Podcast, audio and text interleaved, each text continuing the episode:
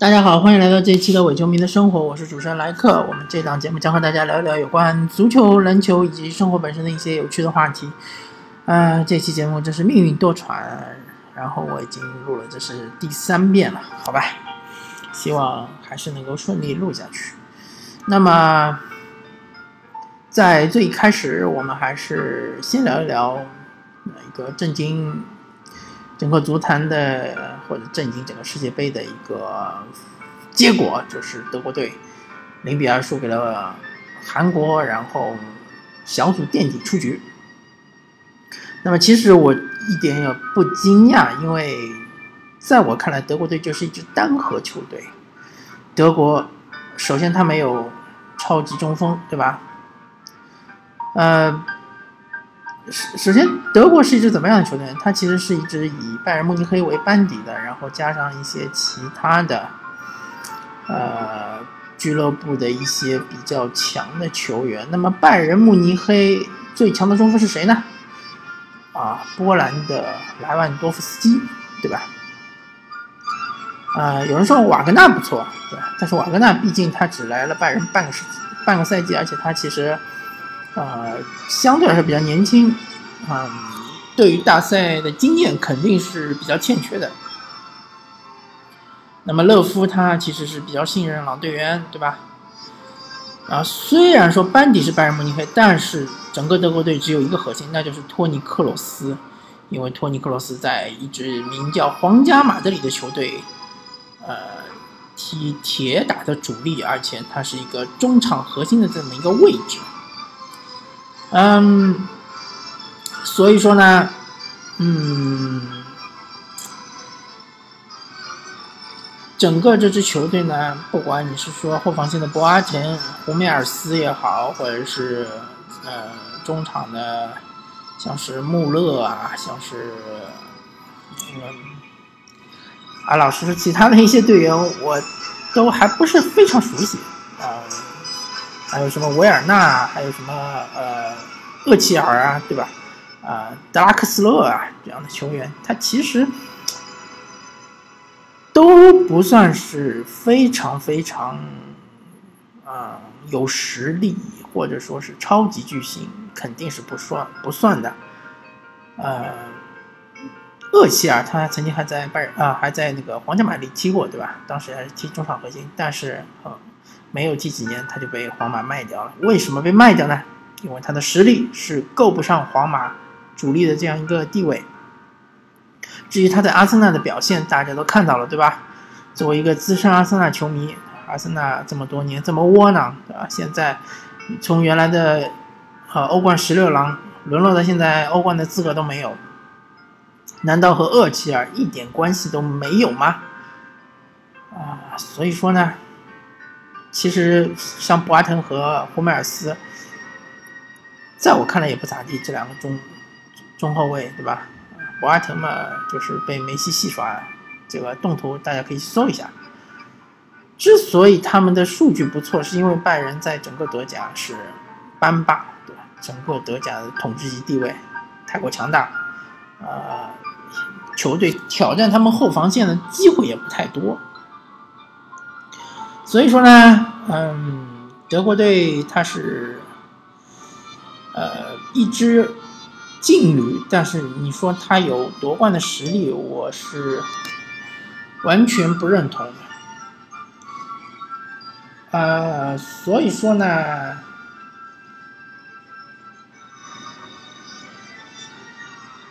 这个这一次他们被淘汰。一方面是和自己的心态有关系，轻敌啊，啊，各种方面。另外一方面，最最最最重要的是他们的中场核心托尼克罗斯状态确实是太差了。因为他是一支单核球队，所以说他的核心托尼克罗斯如果发挥不出来的话，肯定是踢不好的。你能想象，如果说西班牙，啊，二零零八年的时候，哈维。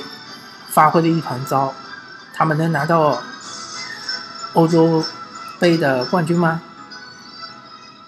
哈维发挥的一团糟，他们能拿到二零一零年世界杯冠军吗？哈维发挥的一团糟，他们能拿到二零一二年的欧洲杯卫冕吗？答案都是否定的。更何况西班牙除了哈维之外，还有伊涅斯塔，他是一个双核球队。而德国有谁呢？只有托尼克罗斯。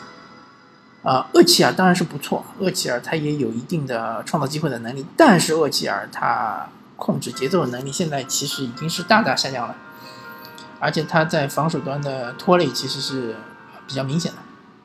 所以说这场比赛，我觉得，呃，从结果来说可能出人意料，但是德国被淘汰，我觉得并没有出我的意料之外。然后我们这一期其实不是主要聊世界杯，我们是。来聊一聊 C 罗和梅西。C 罗和梅西这两位球员呢，是最近世界杯的热点，对吧？各种公众号啊、论坛啊、各种段子手啊，都是都来蹭，对吧？还有把梅西的广告也玩坏，对吧？但是各位，你们是不是真的认识 C 罗和梅西？是不是真的了解 C 罗和梅西呢？呃。我这里呢，作为呃，虽然说，嗯，不算是非常非常的嗯，这个崇拜这两位超级巨星，但是呢，呃，由于我看球的时间也比较长，所以呢，我也是看着他们一步一步怎么成长起来，成长到现在这个水平的，所以可以跟跟大家聊一聊。但是呢，大多数是凭记忆，所以说。啊，不能保证所有的细节都是正确的，啊，这一点还希望大家海涵。那么先聊梅西，梅西，梅西他是一个不世出的天才，对吧？大家都知道。但是啊，他命运有一些多舛，因为他很小的时候被查出是有一种患有一种疾病，这种疾病的话会延缓他的发育，甚至停止发育。那么这个对于一个职业运动员，不管你是从事什么项目，足球也好，篮球也好。排球也好，任何的项目，如果你发育出了问题呢，其实是对于你整个职业生涯是有毁灭性打击的啊，而且是打上个大大的问号。但是由于梅西他真的就是天赋太过突出，再加上他本人的努力，再加上各种药物治疗，这药治疗费用非常的昂贵，那么大多数是由巴塞罗那来承担啊，所以是说他在拉玛西亚训练营里面。呃，非常的这个呃脱颖而出，嗯，这一点其实我们不得不佩服。首先，梅西个人的毅力、个人的这个努力；其次是巴塞罗那的耐心，对吧？巴萨的耐心以及对于梅西是知遇之恩和在所之恩，嗯，所以说他们其实是天造地设的一对吧，可以这么说吧。但是梅梅西升到呃一队之后，他的道路也不是一帆风顺的。首先，他刚刚来的时候呢，啊，巴塞罗那是处于一个呃新老交替这么一个环环节中，而且应该是呃没有现在这么强势，对吧？当时西甲其实还是有几支劲旅的，比如说马德里竞技啊，比如说拉克鲁尼啊，对吧？甚至于黄色潜水艇比利亚雷尔啊，还有瓦伦西亚，都是曾经欧冠表现非常出色的球队。巴塞罗那真的没有这么强的统治力，然后就有一位天神级的人物来到了巴塞罗那，他名字叫呃罗纳尼奥，又称小罗。为什么叫小罗呢？因为在他之前有一个大罗，就是罗纳尔多，对吧？罗纳尔多他这个号称外星人，他的绰号叫外星人。呃，大家有机会可以去翻一翻他的集锦，他也代表巴塞罗那呃踢过比赛，当时对吧？呃。一个人啊，连过对方数人，然后包括门将一起过掉，这个呃一一串一整串的这个动图和这个动作，是深深的烙印在我的脑海中，永远没有办法忘记。那么小罗呢，他的踢球风格和罗纳尔多不太一样，因为罗纳尔多他是一个纯纯中锋，就是他他的作用就是要进球，而小罗他是一个中场球员，对吧？他可以踢边路，也可以踢中路。啊，所以小罗的到来呢，是带起了呃巴萨的这个呃呃梦二队，对吧？整个把梦二队给撑起来了。呃，然后为巴萨带来了一段时间的辉煌。呃，和小罗一起来的还有呃德科，对吧？啊，这两位确实是在中场呃相得益彰。小罗是以突破见长，德科是以这个控制节奏见长。还有久利，对吧？久利也是一个很好的边锋啊。当然还有伊布，对吧？啊，伊布刚来的时候其实他打的是中锋，那么呃梅西他只能作为陪衬，打的是边路，左路也可以踢，右路也可以踢。呃，但是随着梅西的成长之后呢，梅西就啊，当然呃那个时候他们的主教练应该是里杰卡尔德，对，里杰卡尔德。啊，现在一些新的球迷可能都不知道里杰卡尔德是谁，啊，那么可以查一下历史，里杰卡尔德是著名的荷兰三剑客之一，对吧？他的这个执教经历也算是比较丰富、比较辉煌吧。他带领这个巴塞罗那啊取得了一定的成绩，啊，拿到过欧冠冠军。那么里杰卡尔德呢，他。并没有把梅西作为一个核心来树立，他只是把梅西作为一个拼图或者是一个超强的武器，啊！但是瓜迪奥拉上任之后呢，他就认为梅西是可以打中锋的，所以呢，他就把伊布逼到了边路。那么伊布作为一个非常呃自尊心非常强的一个球员呢，他就嗯离开了巴塞罗那，他就自己要求离开巴塞罗那。那么中锋。就变成一个梅西的一个非常呃铁打的位置，然后随着年龄的增长呢，久利也慢慢的淡出，然后德科也慢慢的淡出，小罗纳尔多呢，呃，怎么说呢？他其实，呃，他的衰弱和他的年龄增长关系不是特别大，他主要是由于他自己对自己的身体管理出现了问题，或者说，呃。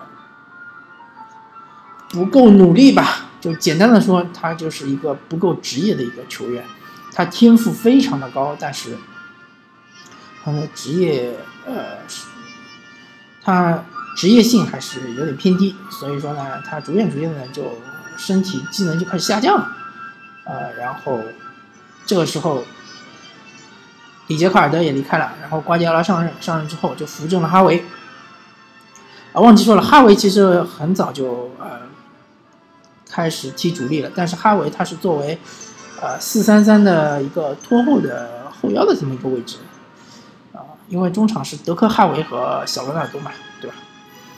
嗯，哈维扶正了之后呢，又扶正了伊涅斯塔，那么这两位呢就成为呃铁打的主力，然后哈维成为一个中场指挥官，啊，接替了小罗的位置，他甚至做的比小罗更好，这就是梅西开始起飞的时刻。因为他身后有哈维，有伊涅斯塔，还有布斯克斯，对吧？布斯克斯顶替了哈维原来的位置，嗯，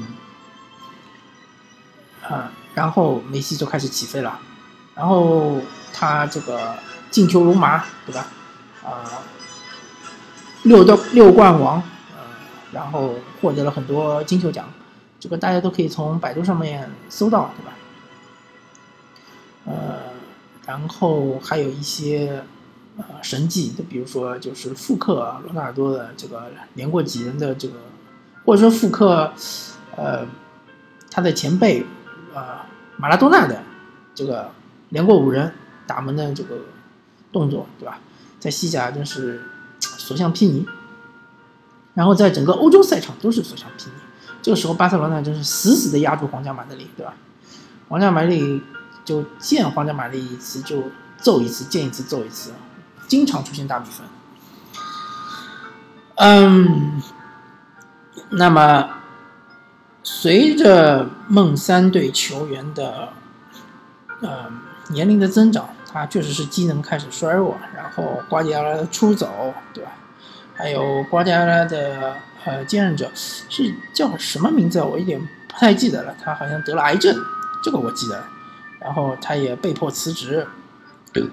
那个巴塞罗那开始进入动荡期，然后随着哈维的离开，他真的巴塞罗那的就正式宣布巴塞罗那的梦三的结束，然后巴塞罗那开始从巅峰开始下滑，下滑的这个力度还挺大，虽然说他们买进了内马尔，买进了苏亚雷斯，组成了三叉戟，但是他们的踢法已经再也回不到过去那种啊控制全场，对吧？啊，遛狗式的这种踢法，就是完全不把对手放在眼里，对吧？想什么时候进你球就什么时候进你球，想进你几个球就进你几个球，想几比零赢你就几比零赢你，随心所欲这种踢法已经没有了。那么梅西呢，开始靠自己的个人能力来啊扛起这支巴塞罗那。那么一直到现在为止，因为内马尔的离开，然后苏亚雷斯的呃能力的下降，啊，梅西其实是越来越艰难。巴塞罗那其实呃虽然说在国内还是有很强的统治力，但是去了欧冠之后呢，他逐渐逐渐的感觉到他的这个力不从心。那么。嗯，我不知道梅西之后还有没有机会拿到金球奖，但是梅西现在这个他获得取得荣誉，除了世界杯冠军，或者说除了洲际大赛国家队的冠军之外，他已经拿到了可以拿到所有的荣誉了，非常了不起。简单的总结一下啊，当然中间有一些过程啊，我可能没有说清楚，就比如说梅西他进了职业队之后呢，他其实。呃据说啊，看了一些新闻里面说他的训练并不是非常的刻苦，因为他天赋非常高啊，所以说他即使训练不是很刻苦，他也能够呃这个爆发出惊人的能量，对吧？然后瓜迪奥拉还经常跟他说叫他少喝可乐啊什么的，然后瓜迪奥拉走了之后就没人管他，啊，所以说简单的总结一下呢，梅西是一位非常有天赋的啊足球奇才，但是。他本人在进呃进入成年队之后呢，是并不算是非常努力，嗯，或者说如果他更努力的话，他也许呃能获得更多的成就，也许啊，这只是也许啊，但是不可否认，其实梅西可以说是整个足坛嗯最近二十年或者或者就是罗纳尔多之后吧，是最具天赋的球员，对吧？是最具天赋球员，这点。是无可否认的。然后我们聊聊 C 罗，C 罗他的经历是这样的：他是从里斯本竞技出道，然后呢，他被福格森辅决相中，去了曼联。然后他在曼联踢了几年之后呢，由于拿不到欧冠，所以他就去了皇马。然后去了皇马之后呢，就得偿所愿。那么里斯本竞技的经历呢，其实我不是很清楚，因为当时他只是个名不见经传的。这个年轻球员，对吧？大家都不清楚。自从他去了曼联之后，当然大家就开始追捧他。当然，嗯，当时是也有一些传闻或者有一些报道说，啊，C 罗和董方卓，对吧？我们的唯一的一位去曼联试训，而且在曼联正式比赛中上过场的中国球员董方卓，他们两个在队内的一些竞争，或者说队内的。呃，身体素质方面的比拼是董方卓好像是完胜 C 罗，好像是有这种说法。当然，我们不是在这里黑董方卓啊，但是可以看出当时啊，国王董还是非常有天赋的。也可以看出 C 罗他其实他的身体素质天赋其实不能算是非常非常的高吧。虽然比起梅西来说，他的身体素质肯定是更好，这是毋庸毋庸置疑的，对吧？身高更高，弹跳更好，爆发力更强，对吧？速度更快。当然，梅西的呃身体素质也不差啊，呃，他的身体素质体现在他的频率非常快，然后他的爆发力也也足，但是比 C 罗稍逊一筹，并且他是其实很强壮的一个球员，啊，你一般人一般的中后卫可能还扛不动梅西。那么回过头来还是说 C 罗。C 罗是一个非常非常努力的球员，啊，自从他去了曼联之后，啊，据说他是呃变态的在训练自己，对吧？在不停打磨自己的技术，不停的啊练就自己的这个呃身体。大家从他的呃经常拍的一些照片啊，或者是一些写真啊，或者是一些报道的里面照片就看看出来，C 罗他身上的这个体脂率非常非常低啊。这是非常了不起的，啊，经常拍一些什么内衣广告啊什么的，大家都能看出来。嗯，然后呢，他在曼联其实呃曾经带领曼联去打进过欧冠决赛，但是好像就是面对巴塞罗那，是惨败，对吧？完败零比二，其实真的就是一点机会都没有，好像是面对梦二队，小罗纳尔多领衔的，所以他痛定思痛呢，他决定去皇马，而且这皇马呢也伸出了橄榄枝，曼联也无法拒绝皇马的这个报价，好像是八千万英镑啊，啊，是应该是八九年前还是十年前，我都不太记得了，反正。八九年前十万英啊八千万英镑，觉得通货膨胀算起来的话，现在也有五六亿英镑了吧，所以真的就曼联无法拒绝，C 罗就去了，去了之后呢，呃前几年还是非常痛苦的，因为虽然说皇马有本泽马、C 罗和贝尔、BBC 对吧？贝尔好像是后面一年去的，但是他们一直被巴塞罗那压制，因为他们没有更强的中场，中场哈维和伊涅斯塔是完爆。呃当时皇马的这个厄齐尔啊、赫迪拉，对吧？啊，又说到赫迪拉了，对吧？赫迪拉也是，呃，这一届德国国家队的主力球员，啊，厄齐尔、赫迪拉完爆他们，啊，所以说啊，C 罗很努力，但是啊，比拼不过巴塞罗那，啊，呃，欧冠更加就是没有什么机会。但是随着巴萨的这些。啊，随着这个哈维的退出，随着伊涅斯塔的老去，啊，逐渐逐渐的皇马开始翻身了，对吧？现在带有这个压过巴塞罗那的趋势，啊，再加上皇马在大赛，特别是这个欧冠决赛发挥非常非常出色，非常非常的精彩，再加上齐达内这个精湛的教执教精执教艺术啊，我不想说玄学，我只想说他的执教艺术非常的精湛。所以啊，最终带领皇马三连冠，C 罗也得偿夙愿。